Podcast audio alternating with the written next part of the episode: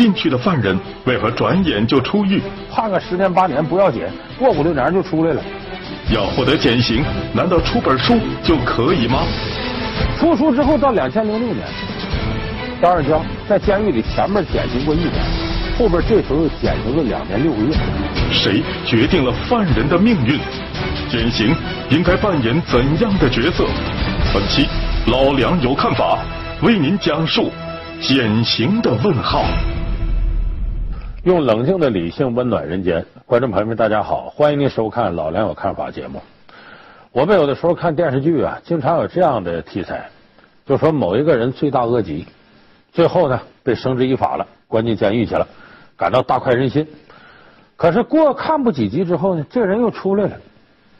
哎，有的观众一看说：“你看这坏蛋怎么又出来了？”这毕竟是电视剧，你要把坏蛋都给写没了，永远在监狱里待着，这故事情节冲突就没了。可是这样的事儿，你看电视剧你可以接受，如果是在生活当中，你恐怕就很难接受。比方说某个贪官，你判了他十年，可在里边蹲了大概五六年，他就出来了。还有的所谓黑社会老大，那是不少人看到都害怕，说判了他二十年，结果十来年功夫就出来了。这个时候恐怕就会对很多人心理上产生了很大的这种威胁，感觉到不安。咱们现在也有的朋友会经常说：“你看这个人要有门子，判个十年八年不要紧，过五六年就出来了。”恐怕这样的声音在我们生活当中那不是个别的，有很多人就认为啊，正因为有这个减刑存在，才给这些人呢活动，给这个权力腐败寻租提供了空间。那咱们今天呢，就给大伙说说有关减刑这方面的事。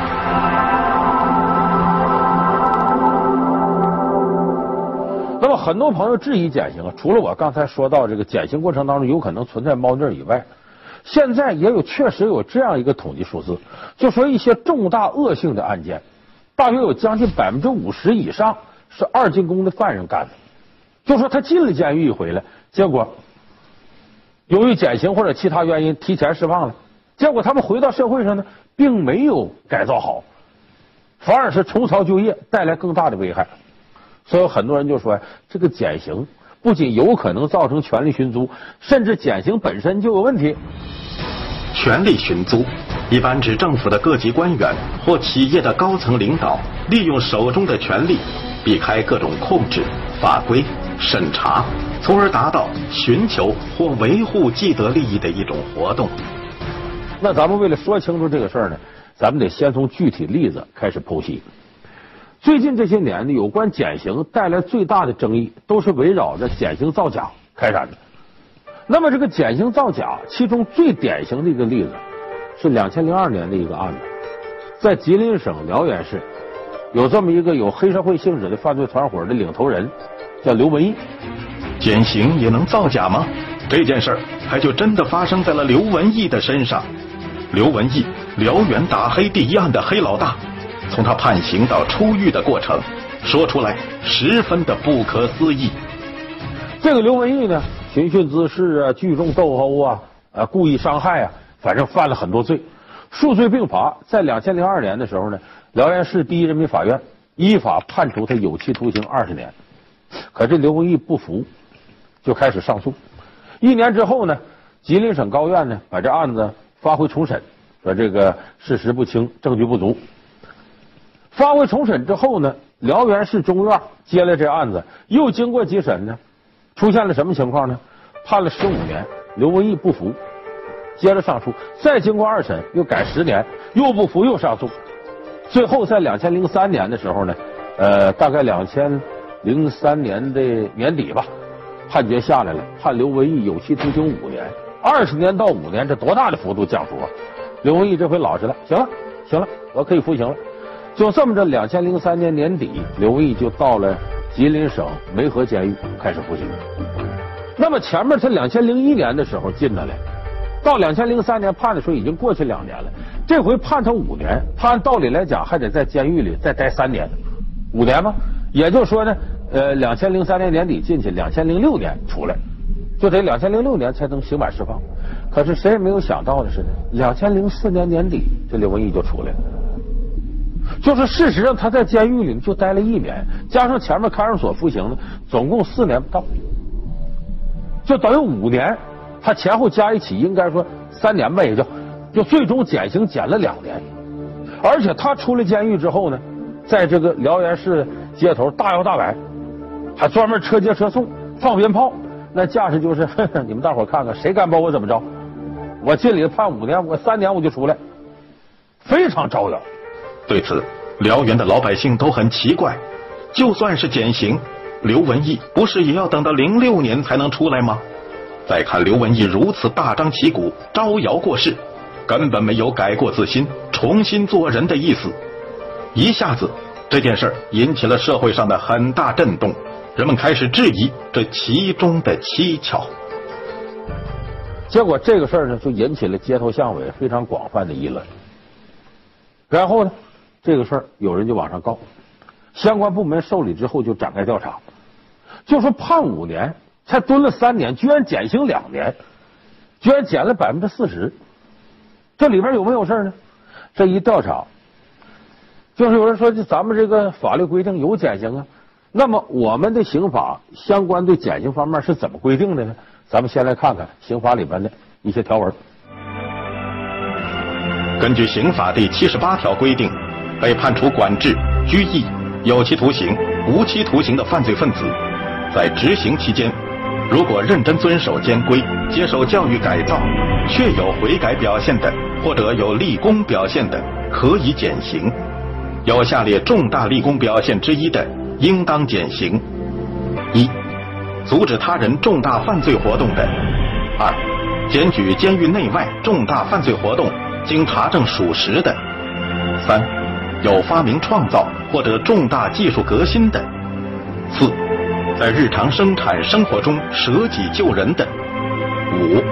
在抗御自然灾害或者排除重大事故中有突出表现的；六，对国家和社会有其他重大贡献的。我们刚才看了，确实我们刑法里边对减刑有诸多的规定，你要有符合以下几条，什么重大立功表现呢、检举他人呐啊等等等等社会贡献的，你就可以减刑。那么说，刘文义减刑两年，符不符合这些条文呢？到监狱那边一看，再到法院那块一看，一对照，人有这条，说他这里头啊有重大技术革新，是重大技术革新。咱们刚才看条文里可以减刑，什么重大技术革新呢？在减刑书上面写着，刘文义对于改善监狱冬季供暖有重大技术革新，对监狱做出很大贡献，所以给减刑。那么说，一个黑社会老大。他没有任何专业背景，哪来的改造供暖的这个技术革新？再一调查发现问题了，什么叫改造供暖的重大技术革新呢？就是这个梅河监狱啊，呃里边啊供暖设施不太好，到冬天呢就始终这挺冷。这时候刘文义就提出来，我来给你解决这问题。他找他哥哥，给他哥哥打电话，那你呀出钱，你把这个监狱里的供暖设备给改善一下，买一套新锅炉。结果他哥哥花了三十万，当然这都他的钱，哎，把这个锅炉改造了。这监狱冬天呢总算不受冻了，暖气供应充足了。可是你细琢磨琢磨，这算哪门子的重大技术革新呢？这不有钱就能干吗？他这是花钱买的锅炉啊，他不是说锅炉改造干什么，这个技术可以推广。那这不就成了我有钱我就能减刑了吗？这谈不上重大技术革新了。所以这一调查发现问题了。那么。后来再一调查呢，这刘文义说了，我这个为了减刑花了四百多万。你看买锅炉才三十万，剩下钱花哪去了？这里头肯定有腐败啊！再一调查，把这个监狱的副监狱长揪出来了。这副监狱长说，确实减刑上我帮的挺大忙，我给他材料造假，说他重大技术革新。说不光是这个，呃，他减刑是这里边有水分，这还涉及到原来他这个判刑的时候，一二十年到十五年到十年到五年。我说这样再往上调查。又陆续的揪出了一系列的腐败分子。二零零八年十二月八日、九日，辽源市中级人民法院公开开庭，再次对刘文义案进行审理。最终，被告人刘文义犯组织领导黑社会性质组织罪，判处其有期徒刑八年；犯聚众斗殴罪，判处有期徒刑三年；犯寻衅滋事罪，判处有期徒刑四年；犯敲诈勒索罪，判处有期徒刑八年；犯强迫交易罪，判处有期徒刑三年，并处罚金三十万元；犯妨害作证罪，判处有期徒刑两年；犯拒不执行法院裁定罪，判处有期徒刑两年，总合刑期三十年。数罪并罚，决定执行有期徒刑二十年，并处罚金三十万元。所以从这事就能看出来，减刑，我们相关的法律有明确规定。可是，在这些规定面前，有的部门、监狱的一些管理者公然造假。这个造假呢，是方方面面的。你说重大技术革新，还有的刚才我看条文里说有检举行为、立功表现，哎，也可以这个减刑。一般来讲。能够提供别人的犯罪材料以及线索，是最典型的立功表现。之前，中国足球的高官谢亚龙、李东生接受调查，最终被判刑入狱，就是因为早他们被抓进去的南勇、杨一民这些落马官员的举报。经调查，举报属实，他们就属于有重大立功表现，可以减刑。这方面检举不是那么简单的。首先一个呢，这个线索必须是你自己提供的；第二个，这线索得有用。要你提供完这线索对破案没用，不算你立功，不能减刑。或者说这线索呢是你的亲人告诉你的，然后你再跟司法部门一说，这也不算，必须得是你自己完全你来提供的。所以就是说，我们看减刑有诸多的条件，这些条件一定要严格的核实，否则一些权力寻租者呢别有用心的进行造假。就有可能事实造成司法上不公正。你再比方说，有这么个案子都出笑话了，就说犯人在监狱里出书，居然也能减刑。五读书记获得减刑，出书就可以吗？出书之后到两千零六年，张二江在监狱里前面减刑过一年，后边这时候又减刑了两年六个月。五花八门的立功造假究竟怎样产生？其实毫无疑问。咱们广大观众朋友用脚后跟都能想明白这里边有什么事谁决定了犯人的命运？减刑应该扮演怎样的角色？本期老梁有看法，减刑的问号，马上为您继续讲述。这是个什么案子呢？在这个两千零四年、零五年左右，湖北天门市市委书记叫张二江，由于腐败问题。被判了有期徒刑十五年。这个张二江呢，被称为五毒书记，吃喝嫖赌抽，不光贪污，据说和一百零七个女性发生过不正当关系，就这么一位。但是这个张二江呢，挺有文化，对传统文化像诗词啊、什么《孙子兵法》呀，还有点研究。他进了监狱以后呢，就开始写书。当然，我们看呢，有的贪官呢进了监狱，他能当上领导，他文化水平不会很低。而且这个进了监狱呢，也没事的，天天老实待着吧。他往往有闲心来写这个书，也有这个时间。再一个，有的贪官进了监狱以后呢，对人生确实感悟比较深，所以写书的呢并不少。那么说，这个犯人能不能出书呢？咱们相关法律条文有明确规定，只要不是被剥夺政治权利的，就可以出书。那么这个张二江呢，没有被剥夺政治权利。那么他可以写书，可以出书，但问题是呢，一般出版社呢不愿意出版犯人写的书，这有没有市场效应且不说，容易惹麻烦。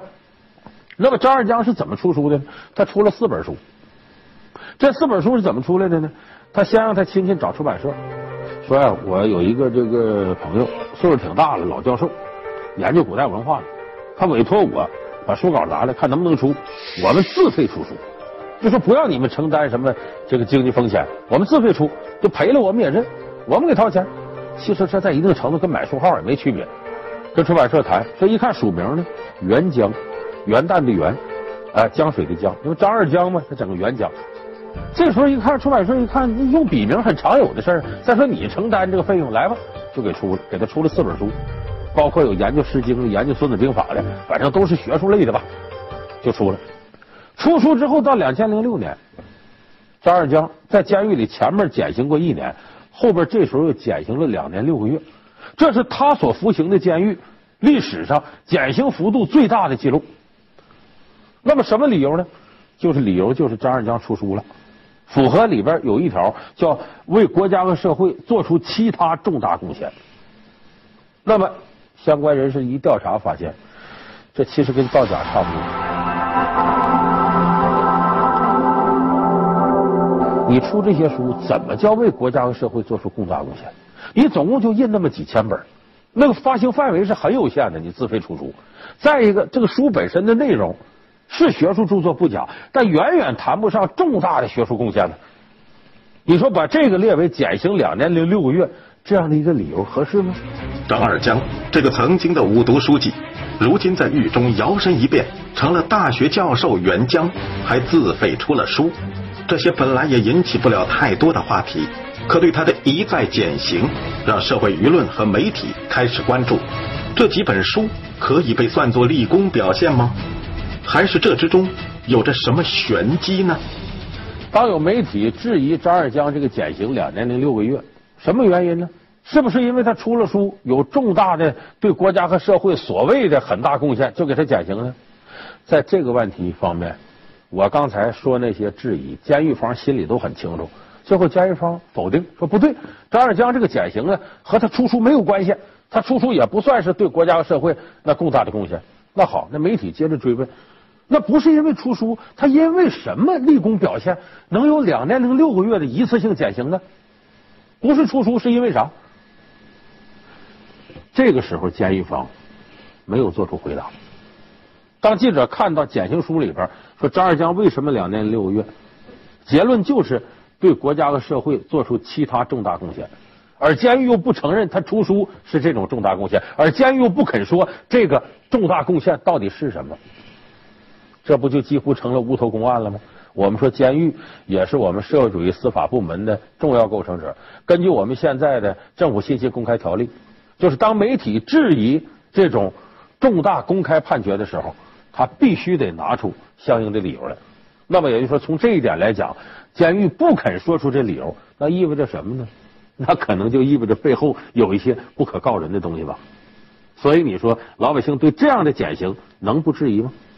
其实毫无疑问，咱们广大观众朋友用脚后跟都能想明白这里边有什么事儿。所以我说完这几个例子，可能有的观众朋友说，这减刑啊，这简直是，确实是减刑，确实在一定程度上带来了权力寻租的腐蚀、腐败、黑色的空间。由于国内尚缺乏可操作的法律条文和司法解释，加上刑罚执行机关与法院、检察院之间协作制约机制不完善等客观原因，减刑工作中容易出现问题。甚至出现以减刑为交易的腐败案件，例如，大多数减刑并不需要公开开庭审理，这给暗箱操作留下了极大的空间。你看，还有这样一种情况，就是各个省对减刑的相关规定都不一样，有的并不完全是依照着刑法来的。你比方说，很多省的监狱都有这种立功啊奖励分数，比方说这个你要是有呃好的表现，一个月给你奖励五分。啊，你要如果干活卖力气，奖励三分；什么你这要是呃，有一个犯人要自杀，你把他拦住了，奖励你十分，等等等等。还有一些完全是自由裁量、主观意愿的，就是思想积极上进，奖励五分。这思想积极上进靠谁来评判呢？那是靠狱警、监狱管理者。我说你上进，你就上进。所以说，有的时候这种分数奖励制造成了很多问题。包括有的人在监狱里能歌善舞，那也奖励；呃，篮球打得好也奖励，等等等等。有的就是跟狱警关系处理的好呢，想尽各种名目想法奖励你分数，这个分数攒到一定程度就给你减刑。甚至在这时候出现了一些腐败现象，一分能卖多少钱？告诉家属拿钱来吧，买这分最后减刑。你想想，这样的话，司法的严肃性在哪儿？所以这个减刑长久以来呀，它虽然这里头有猫腻是个别现象。可是它影响了大众对司法严肃性的这种评判，所以有很多人说这减刑啊就不该存在，该把它撤销。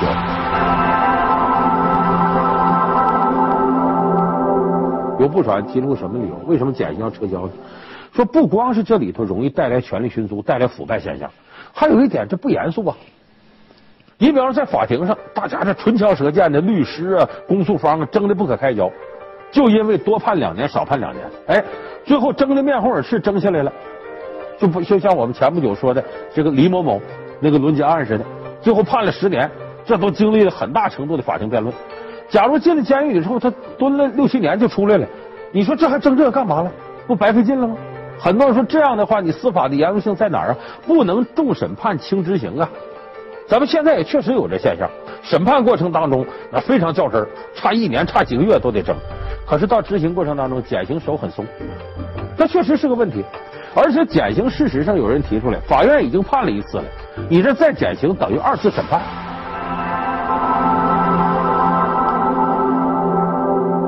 那么法院判这个权威性就没有了。所以有人说减刑就该废除，但是我觉得这种看法呢有一定道理，但是偏颇。为什么偏颇呢？你想啊，这个犯人犯罪他其实是两部分。我们经常说惩前毖后，治病救人。这个惩前要完成了，还得有一个治病救人的过程。就说你犯人，假如说判他有期徒刑十年，这是因为他犯这罪，这是他进监狱之前的表现，判他十年。那还有进监狱之后的表现呢？如果人进监狱之后表现的好。那么减刑的奖励是理所应当的。如果你减刑没有的话，那犯人在监狱里，哼，我反正无论咋表现，我都这些年，那我就破罐破摔吧，不利于犯人洗心革面、重新做人，啊，改造好自己，走向社会，对这个不利。所以我们说减刑，我觉得存在是必要的。关键是我们怎么样能让减刑不影响司法的公正？要让他在一定的范围之内，要得到严密的监督。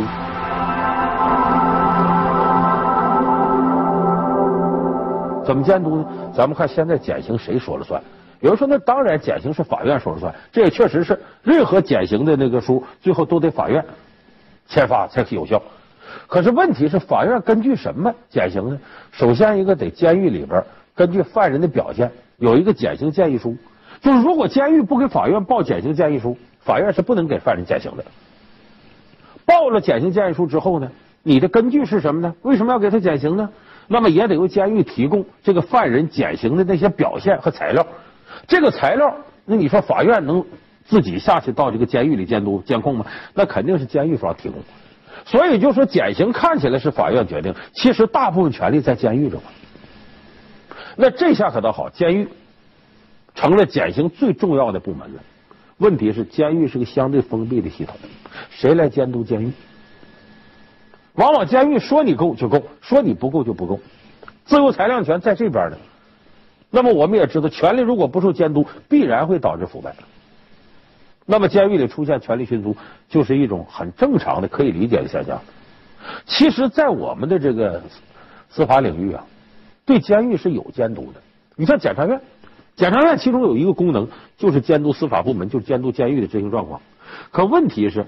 监狱提出来说这个减刑啊，什么建议书给法院了，检察院怎么监督？派人来调查，向谁调查呢？说某某某犯人减刑减两年，咱来调查来吧。向谁调查？首先得问狱警了，问什么？他是不是有这表现？那监狱都把这个建议书报上去了，他内部要再不铁板一块，那不都怪了吗？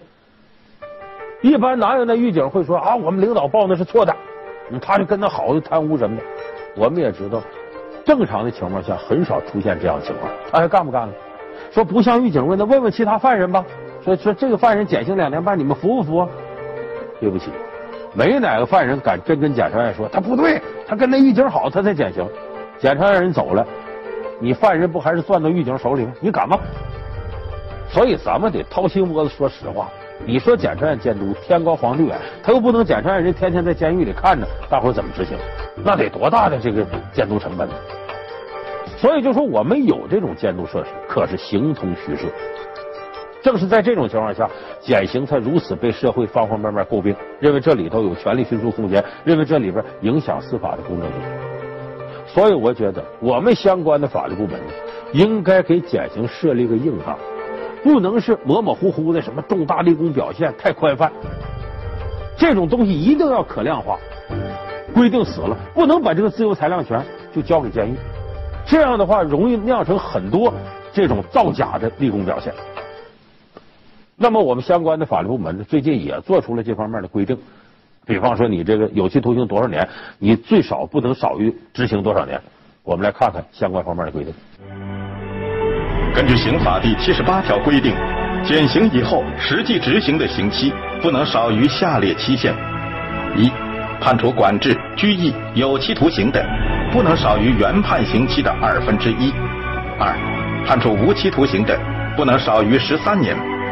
三，人民法院依照本法第五十条第二款规定，限制减刑的死刑缓期执行的犯罪分子，缓期执行期满后，依法减为无期徒刑的，不能少于二十五年。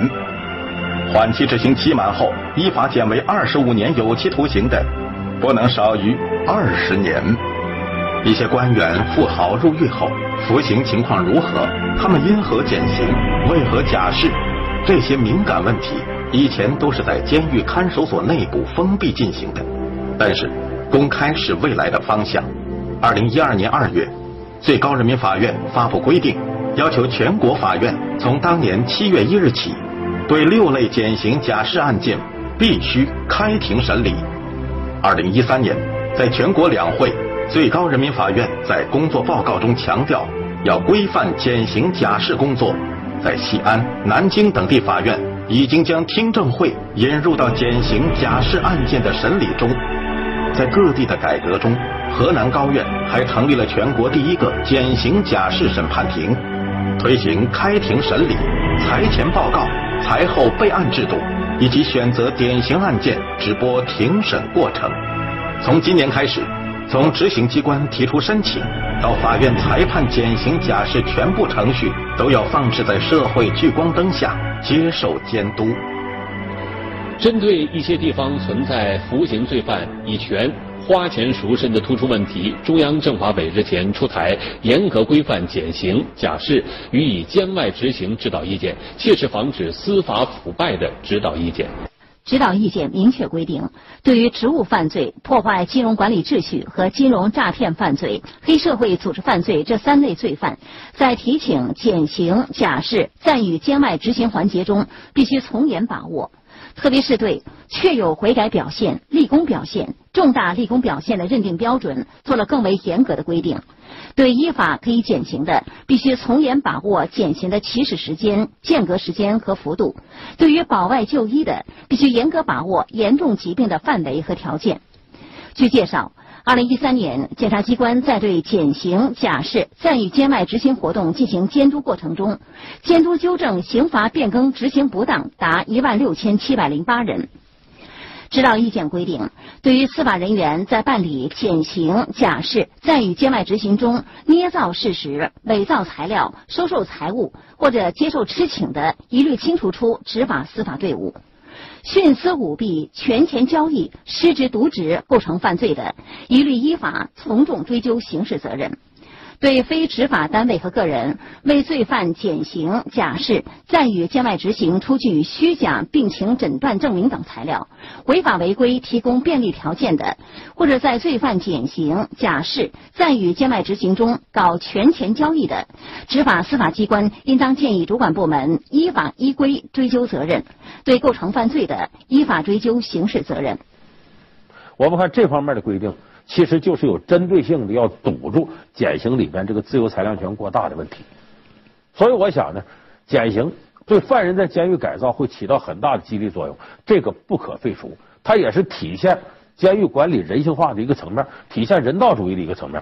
但是不能任由这种减刑泛滥下去，就是我们必须把这个减刑的决策权、决定权放到一个笼子里边来监督起来。限制这种权利的无限扩散，限制这种权利的向某个人集中，也就是说，减刑是要长期存在的，但是对减刑的监督却非常非常之必要。只有这样，才能消除大众对减刑这方面一种怀疑，才能真正把减刑人道主义的光芒播撒到社会主义司法的方方面面。